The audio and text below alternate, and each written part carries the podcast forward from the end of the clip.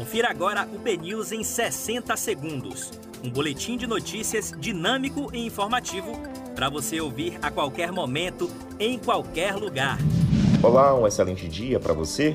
Hoje é segunda-feira, 10 de janeiro de 2022. Eu sou Diego Vieira e você confere agora os primeiros destaques do dia no podcast BNews 60 Segundos. Governador Rui Costa vai modificar decreto com quantidade de pessoas em shows na Bahia. Homem invade convento de freiras idosas em Salvador. Partido União Brasil deve definir apoio a Sérgio Moro após abril e futuro do partido pode indicar vice. Detentos baianos saem para festas e 119 não retornam. Latam cancela voos após alta de casos de Covid e influenza. Cantor com Covid-19 usa remédio sem comprovação científica para tratar doença.